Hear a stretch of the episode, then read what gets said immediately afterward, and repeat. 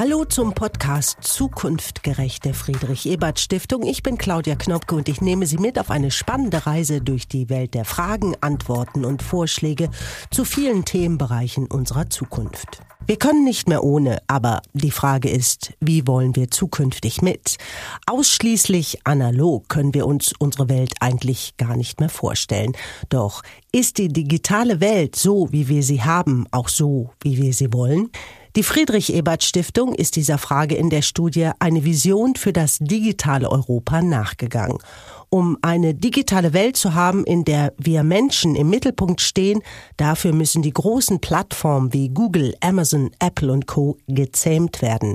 Das sagt Thomas Gegenhuber.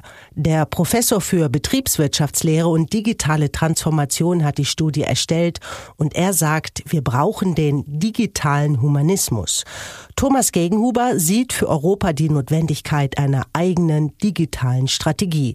Denn die großen US-amerikanischen amerikanischen und chinesischen Global Player, also die marktbeherrschenden Plattformen, einfach zu kopieren, ist keine Lösung.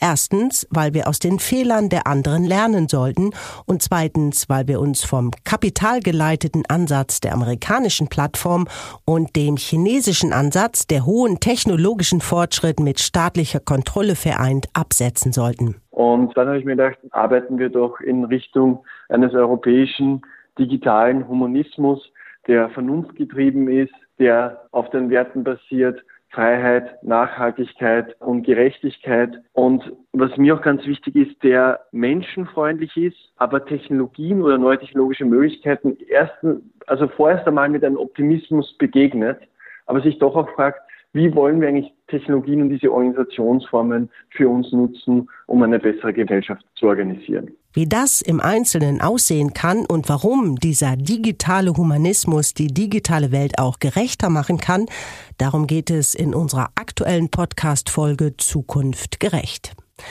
Die digitale Welt bietet uns eine Fülle von Möglichkeiten. Das erleben wir gerade ganz besonders in der Corona-Krise.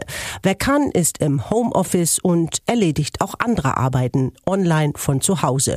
Dabei googeln und dudeln wir, besprechen uns per Videochats oder wir treffen dort Familie und Freunde. Unser Leben teilen wir via Facebook, Instagram oder TikTok. Zwischendurch kaufen wir online bei Amazon ein. Die großen Plattformen haben aber nicht nur Einfluss auf unser privates Leben und Verhalten, sie ordnen auch die traditionellen Märkte und Branchen neu. Sie verändern die Regeln des Wettbewerbs. Auch Arbeitnehmer- und Verbraucherinnenrechte werden nicht immer eingehalten. Dienstleistungen, Produkte, Technologien, alles mit einem Klick. Doch wir alle wissen mittlerweile, die Währung, in der wir dafür zahlen, sind unsere Daten. Und das Unbehagen darüber wächst. Das zeigt eine Umfrage der Friedrich-Ebert-Stiftung von 2019. Die besagt, dass vier von fünf der Befragten in Deutschland wollen, dass die Politik Unternehmen wie Facebook, Google, Amazon und Co. Grenzen setzt. Thomas Gegenhuber setzt dabei auf angepasste Regulierung. Denn bislang ist unser Problem, dass wir, die Politik und die Institutionen der rasanten Entwicklung hinterherhängen. Wie schnell zum Beispiel Apple und iPhone den Telefonmarkt übernommen haben, also Nokia de facto aus dem Weg geräumt hat, das hat eine Geschwindigkeit, eine Beschleunigungskraft, die haben wir jetzt noch nicht gesehen. Also diese digitalen Innovationen, die aufeinander bauen, dieses Nutzen von Netzwerkeffekte beschleunigt den Prozess des Wachstums. Gleichzeitig sind natürlich unsere Institutionen einerseits durch diverse Sparprogramme nicht bestens aufgestellt und hängen immer natürlich ein bisschen dahinter nach, diese neuen Technologien zu verstehen und dann dementsprechend darauf zu reagieren. Geschwindigkeit, Ressourcen und Anpassungsfähigkeit sind aber nur Teilaspekte. Und dann haben wir eine Frage, was liegt in unserer Kompetenz? Aber ich glaube, da ist eben auch ein Veränderungsprozess, weil ein Airbnb oder ein Uber das können wir leicht regulieren, unter Anführungszeichen, weil das materialisiert sich ja vor Ort. Und auch die Politik der EU-Kommission zeigt, wenn wir wollen, können wir diese Plattformen natürlich durchaus zähmen. Es hängt aber vor allem vom politischen Willen ab, dass wir das auch wirklich tun. Und Europa nimmt in diesem Bereich, auch im internationalen Bereich, auch eine Führungsrolle ein. Und doch sieht Thomas Gegenhuber die Versuche der Regulierungen mit den entsprechenden Maßnahmen teilweise ins Leere laufen. Auch wenn die EU-Kommission etwa milliardenschwere Kartellstrafen gegen Google verhängt, die DSGVO, die Datenschutzgrundverordnung beispielsweise, ist für Gegenhuber eher ein zweischneidiges Schwert. Denn die Großen haben genug Ressourcen, um sie umzusetzen. Für die Kleinen bedeutet sie viel extra Zeit, Geld und Arbeitskraft. Und somit würden die Großen wieder als die Starken aus der Regulierung hervorgehen. Also das ist sowieso eigentlich immer ein bisschen die Zwiespalt bei den Regulierungen, wie man das macht, damit dann auch wirklich die Kleinen die Chance haben und es auch zu mehr Wettbewerb kommt. Da kämpft die EU-Kommission noch, beziehungsweise ich würde einfach sagen, da ist einfach Uneinigkeit oder zu wenig Koordination. Manche Maßnahmen sind zu begrüßen, führen zu mehr Wettbewerb. Andere Maßnahmen führen eigentlich wieder dazu, die bestehenden Player zu stärken. Und dann dürfen wir das Dritte noch nicht vergessen, dass natürlich die existierenden Konzerne daran arbeiten, bei ihren Lobbying-Aufgaben zu schauen, dass ihre Systeme der Wertschöpfung, zum Beispiel vor allem bei Google Daten, weitestgehend unbedarft bleiben, weil wir uns schon so dran gewöhnt haben. Zwiespalt ja, aber nehmen wir eine andere große Plattform, einen anderen großen Datensammler wie Amazon. Auch da gibt es, auch für die Kunden, einen Zwiespalt. Doch die Antwort ist, viele Kundinnen und Kunden bevorzugen Amazon, weil das Angebot riesig und die Bedienung schnell und einfach ist. Das haben wir auch bei unserer Umfrage unter Mitarbeitern der Friedrich Ebert Stiftung gehört. Also ich kaufe auch gern in der Fußgängerzone, aber ich muss sagen, bei Amazon kaufe ich eigentlich noch lieber. Aus dem Grund, es geht einfach schnell. Ich mache die App auf dem Handy auf, gebe mein gewünschtes Produkt ein. Zu 99 Prozent finde ich das zum wirklich guten Preis, lege es in den Warenkorb, bestelle. Zwei Tage später ist es da ganz grundsätzlich frei von Amazon ist es ziemlich schwierig. Es gibt durchaus sehr spezialisierte Waren und auch Gegenstände, die man nur bei Amazon in dieser Form auch bekommt. Und da ist es halt in manchen Belangen alternativlos. Aber wollen wir, dass Organisationen, die die Marktplätze organisieren, auch gleichzeitig die Händler sind? Thomas Gegenhuber setzt da an, dass auch ein Riese wie Amazon vor allem ausprobiert. Und bei Amazon tritt einfach die grundsätzliche Frage auf, wollen wir, dass Organisationen die Marktplätze organisieren, gleichzeitig der Händler auf dem Marktplatz sind. Das ist bei Amazon hochst problematisch, weil die können alle Daten verwerten von allen Händlerinnen und Händlern, die auf der Plattform sind und wissen, welche Produkte laufen gut. Und diese Produkte, wo sie gut verlaufen, bringen sie dann Eigenmarken heraus. Und diese Eigenmarken positionieren sie dann gut im Regal. Ganz grundsätzlich sollten Marktorganisatoren nach Meinung von Thomas Gegenhuber nicht auch Markthändler sein. Ein zweites Beispiel für die Notwendigkeit der Zähmung ist für Thomas Gegenhuber Airbnb.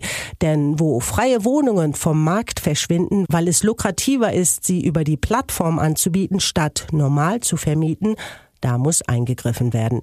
Doch auch dann stellt sich wieder die Frage, ob die öffentlichen Einrichtungen und Verwaltungen fit genug sind, um schnell und effizient eingreifen zu können. Ganz grundsätzlich ist Regulierung für Thomas Gegenhuber nicht nur ein beschränkendes Element. So schwierig die Regulierungen sind, wenn man sie gut macht, schaffen sie einen Handlungsraum. Und ich glaube, wir müssen Raum für eine alternative Vision schaffen. Und das heißt aber auch eben, die bestehenden Optionen eben zu zähmen. Und seine Vision für ein besseres digitales Europa heißt bei Thomas Gegenhuber digitaler Humanismus oder die Besinnung auf unsere europäischen Grundwerte wie Freiheit, Gerechtigkeit, Nachhaltigkeit und Solidarität, einschließlich fair bezahlter Arbeit. Eine digitale Welt, die zu einer echten Bereicherung für die Gesellschaft werden kann. Ein Paradebeispiel dazu wäre für Thomas Gegenhuber die Kombination, die Kooperation von Wikipedia mit den öffentlich-rechtlichen Radio- und Fernsehsendern. Was würde passieren, wenn die Leute von, auf, auf Wikipedia gehen und auch die jüngere Zielgruppe auf Wikipedia sich informiert und Texte liest, dann hätte sie auch wieder einen Bezug, noch mehr Bezug zu den öffentlichen Rundfunkanbieterinnen. Und das wäre ein schönes Beispiel, wie wir die journalistische gute Information der öffentlichen Hand mit dem Commons-Angebot der Wikipedia verbunden können. Gemeinwohl und soziale Gerechtigkeit kann es auch bei privaten Unternehmen und Plattformen geben, findet Thomas Gegenhuber. Wenn wir an Social Entrepreneurship denken oder wenn wir dann denken, dass es auch andere Organisationen gibt, könnten wir einfach sagen, wie könnten wir den Plattformgedanken anders fassen, dass die Leute mehr davon profitieren. Soziales Unternehmertum oder auch digitale Genossenschaften sind eine Möglichkeit für Thomas Gegenhuber. Da sei die Plattform Up and Go aus New York ein gutes Beispiel. Da gibt es auf der einen Seite Leute, die wollen, dass ihr Haus gereinigt werden und auf der anderen Seite gibt es Arbeiterinnen und Arbeiter, die diese Reinigungsdienste vornehmen. Der Unterschied ist aber, dass die Up-and-Go-Plattform den Arbeiterinnen selber kostet, also eine Plattformgenossenschaft ist. Was macht das für einen Unterschied für die Mitarbeiterin? Anstatt 15 oder 20 Prozent Provision abzuliefern an die Plattform, liefern die jährlich 5 Prozent an die Plattform ab, weil die nicht Gewinnorientierung hat. Und diese 5 Prozent werden natürlich eingesetzt, damit die Plattform weiterhin professionell ist. Also ein weiterer Baustein für mich, für so einen digitalen Humanismus ist einfach wirklich zu sagen, Unternehmerinnen tun breiter denken, digitale Genossenschaften fördern, also Genossenschaften 2.0, damit das, was übrig bleibt oder der Wert, der generiert wird, damit auch die Leute, die in diesen Sektoren arbeiten, mehr davon profitieren. Der digitale Humanismus baut für Thomas Gegenhuber auf insgesamt sechs Bausteinen auf. Drei Hauptbausteine gestützt von drei Sockelbausteinen. Die sind Bildung und Kulturwandel, Rekrutierung und Allianzen, proaktive staatliche Investitions- und Förderpolitik. Neues Unternehmerinnentum steht oben, genauso wie ein unterstützendes Ökosystem und der digitale unternehmerische Staat. Der digitale Unternehmerische unternehmerische Staat setzt, ähnlich wie bei dem Beispiel Wikipedia und öffentlich-rechtliche Sender, auf Allianzen.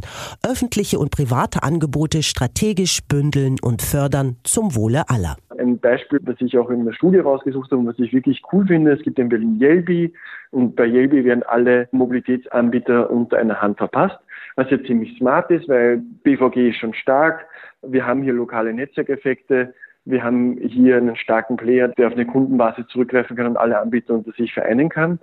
Und dieses Yelby basiert auf einer Technologie eines Startups. Und ich habe mir dann angesehen, wir hatten das Startup finanziert. Und da bin ich dann drauf gekommen, die haben unter anderem Kredite aus europäischen Quellen bekommen. Und da habe ich mir dann gedacht, naja, wenn wir solche Anbieter haben, die die Mobilität Anbieter bündeln können und die dann dementsprechend auch Regeln festlegen können, wie das zu passieren hat, dann würde es ja aus Sicht des unternehmerischen Staats Sinn machen, okay, diese Technologie wird schon in fünf europäischen Städten eingesetzt oder sagen wir in zwei deutschen Städten.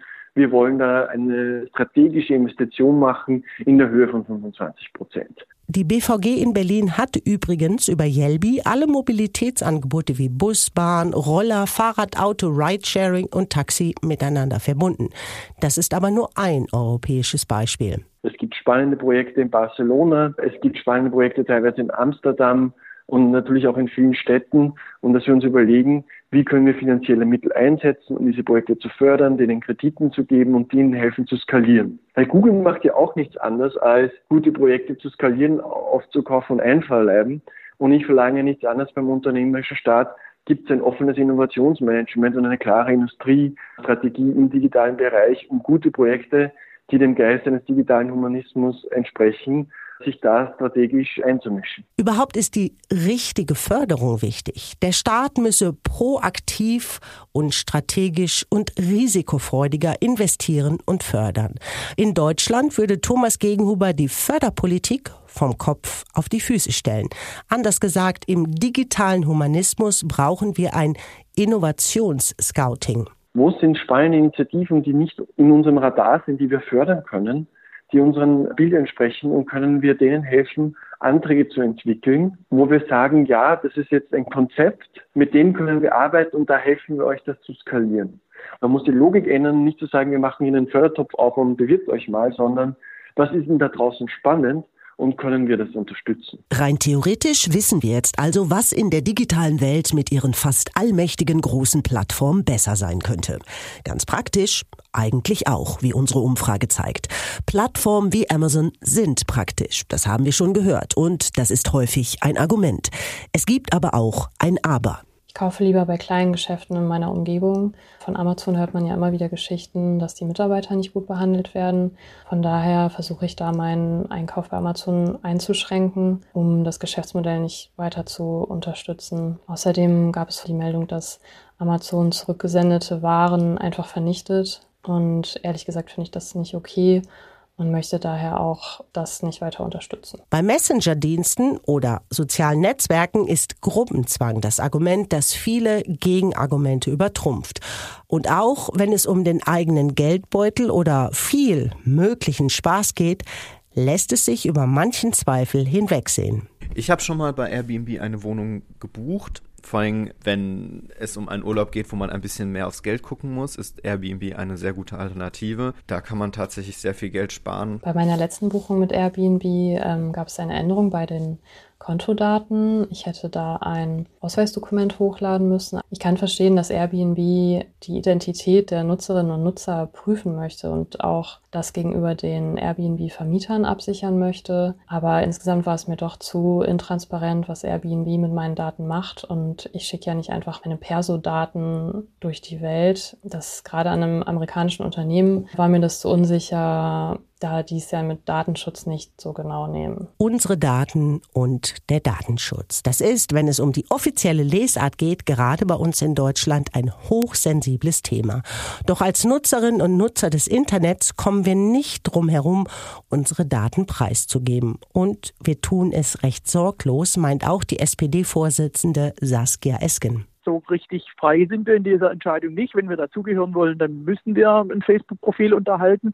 Und selbst übrigens die, die keines äh, unterhalten, sind Teil des Trackings, das Facebook betreibt. Wir haben gehört von diesen Shadow-Profilen und so weiter. Ja.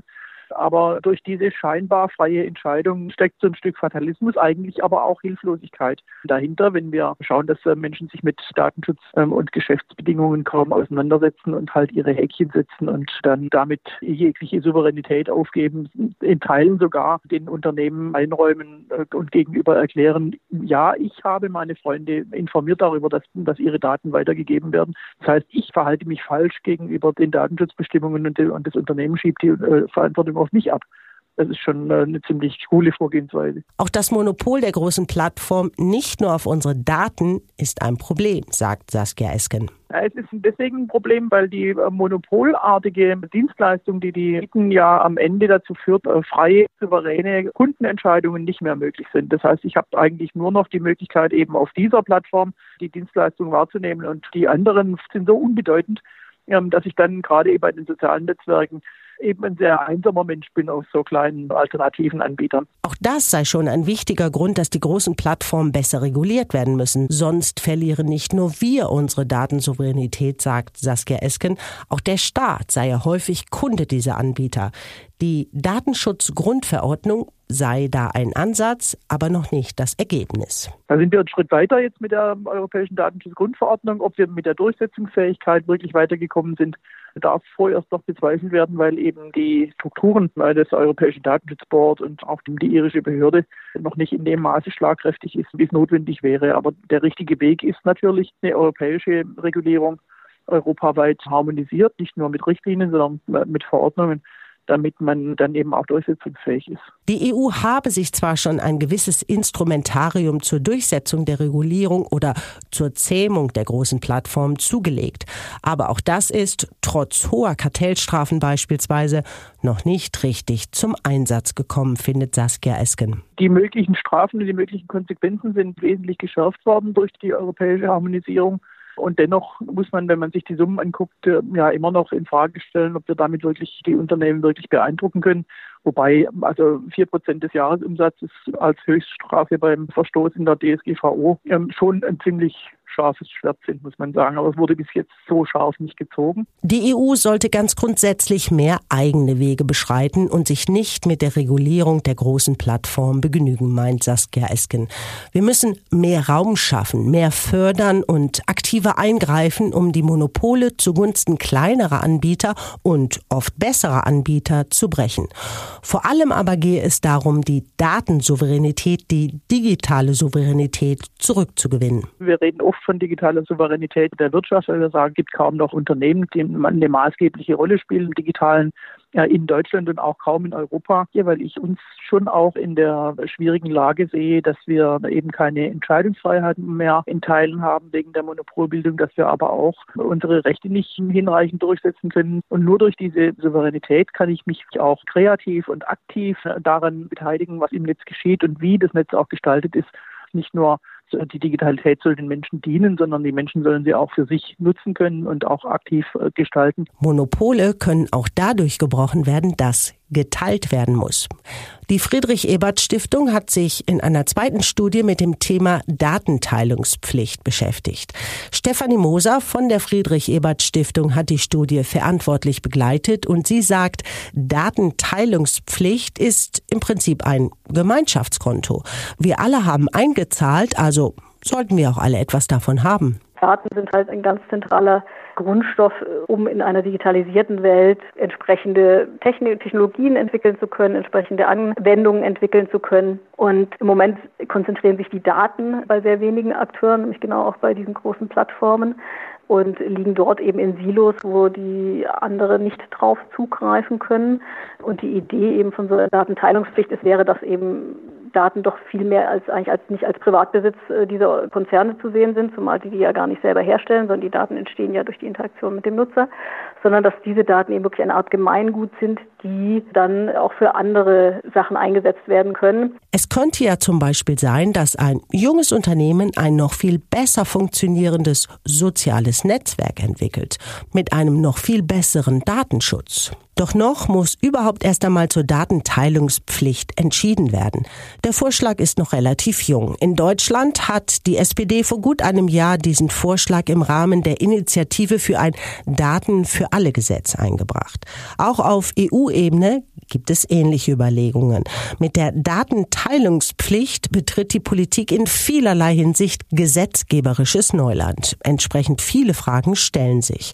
Unter welchen Bedingungen muss ein Unternehmen seine Daten teilen? Wer erhält Zugang zu diesen Daten?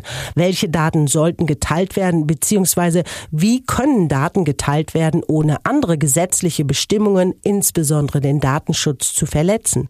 Und nicht zuletzt, welche technische und institutionelle Infrastruktur ist für das Datenteilen erforderlich. Dazu gibt es bereits Modelle wie in der Studie der Friedrich Ebert Stiftung die Datenteilungspflicht genau das war eben auch das Ziel der Studie, mal anhand eines Modells, was äh, ein äh, Wissenschaftler, der in den Niederlanden unterrichtet, Jens Prüfer entwickelt hat, dieses Modell eben mal detaillierter darzustellen, sodass die Politik eben auch ein besseres Verständnis dafür kriegt, wie so ein eben sehr innovatives neues äh, Instrument, das nicht so in das bisherige Schema von Wettbewerbsregulierung passt, wie das aussehen könnte und an welchen Aspekten da vielleicht auch noch äh, weitergearbeitet werden muss. Was aber schon jetzt klar ist, die Monopolbildung ist auch ein demokratisches Problem. Wenn eben Konzerne, die zudem alle nicht in Europa angesiedelt sind, sondern im Ausland, die teilweise mit sagen, Regeln, die wir hier als Gesellschaft haben, sei das im Bereich Datenschutz, sei das im Bereich Arbeitsbedingungen, Tarifverträge, sei das im Bereich Steuern zahlen, die das nicht unbedingt teilen und versuchen auch, soweit das möglich ist, häufig kreativ auch zumindest sagen wir, sich in Graubereichen da bewegen teilweise. Die Welt hält momentan wegen der Corona-Krise inne, aber Sie steht nicht still. Wohl selten waren wir alle so oft und so intensiv online wie in diesen Monaten. Die dabei gesammelte Datenflut dürfte unser aller Vorstellungsvermögen sprengen. Und dabei wird ein genauso unermesslicher Schatz in den Händen einiger weniger digitaler Marktgiganten angehäuft. Da bestehen und entstehen weiter Monopole, die uns allen gefährlich werden können. Denn wer den Markt hat, hat die Macht. Und diese Monopolisten sitzen in Ländern dieser Welt mit anderen gesellschaftlichen Systemen, die in vielen Belangen nicht unserem europäischen Werte- und Lebensbild entsprechen.